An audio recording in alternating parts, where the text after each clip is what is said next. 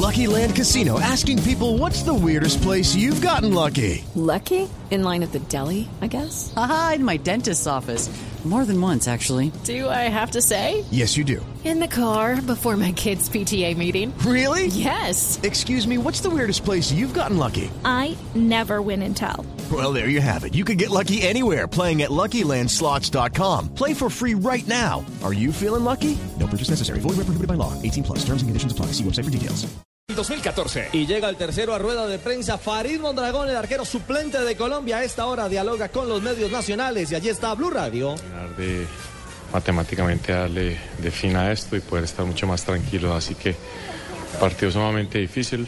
Eh, ante un rival, vuelvo y repito, con mucha historia, un rival muy difícil, muy complicado que, que nos va a hacer de la vida imposible y obviamente se van a jugar ellos una final.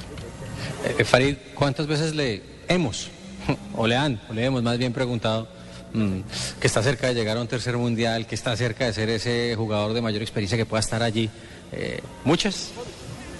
Sí, obviamente que eso ilusiona muchísimo, obviamente que haberle ganado a Ecuador nos acerca mucho más a un mundial, pero hasta que no estemos matemáticamente en el mundial, nosotros no podemos bajar los brazos.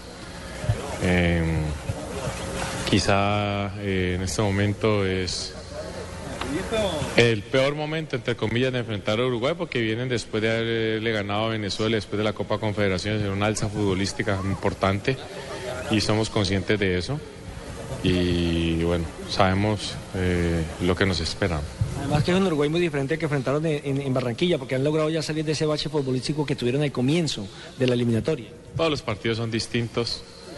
Para mí Uruguay tiene uno de los técnicos que ha hecho eh, más historia en el fútbol suramericano. Es un señor, una persona a quien respetamos y admiramos muchísimo, como el maestro Tavares, y que sin lugar a dudas ha hecho cosas grandes, no solamente en el fútbol uruguayo, sino eh, en su carrera.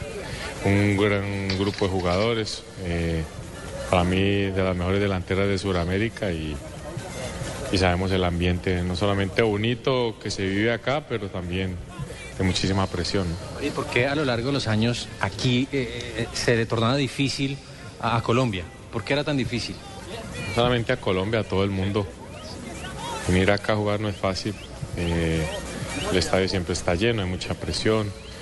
Y vuelvo y repito, el fútbol uruguayo es un fútbol con muchísima historia, con muchísima mística y, y el jugador uruguayo cuando se pone la, la celeste se transforma. Dentro de París, ¿qué siente? No, pues no quiero que me revele tanto, pero ¿qué siente cuando dice falta un punto? Realmente felicidad, orgullo, eh, agradecimiento para el cuerpo técnico, el profe Peckerman, a todo este grupo de jugadores que me han acogido también acá. Estar tan cerca pues de un sueño siempre emociona muchísimo, pero vuelve una a la realidad y todavía no estamos y necesitamos todavía estar matemáticamente. ¿Qué significa enfrentar a Uruguay que estaría en torno a quien no puede utilizar tres jugadores que han venido siendo titulares? Dos zagueros centrales, Cáceres, tiene entre algodones a su máxima figura Diego Forlán. Obviamente son jugadores importantes, pero el fútbol uruguayo hoy en día cuenta con jugadores brillantes en todas las mejores ligas del mundo y, y seguramente habrán, como en todas las selecciones, jugadores esperando la oportunidad y queriéndose mostrar.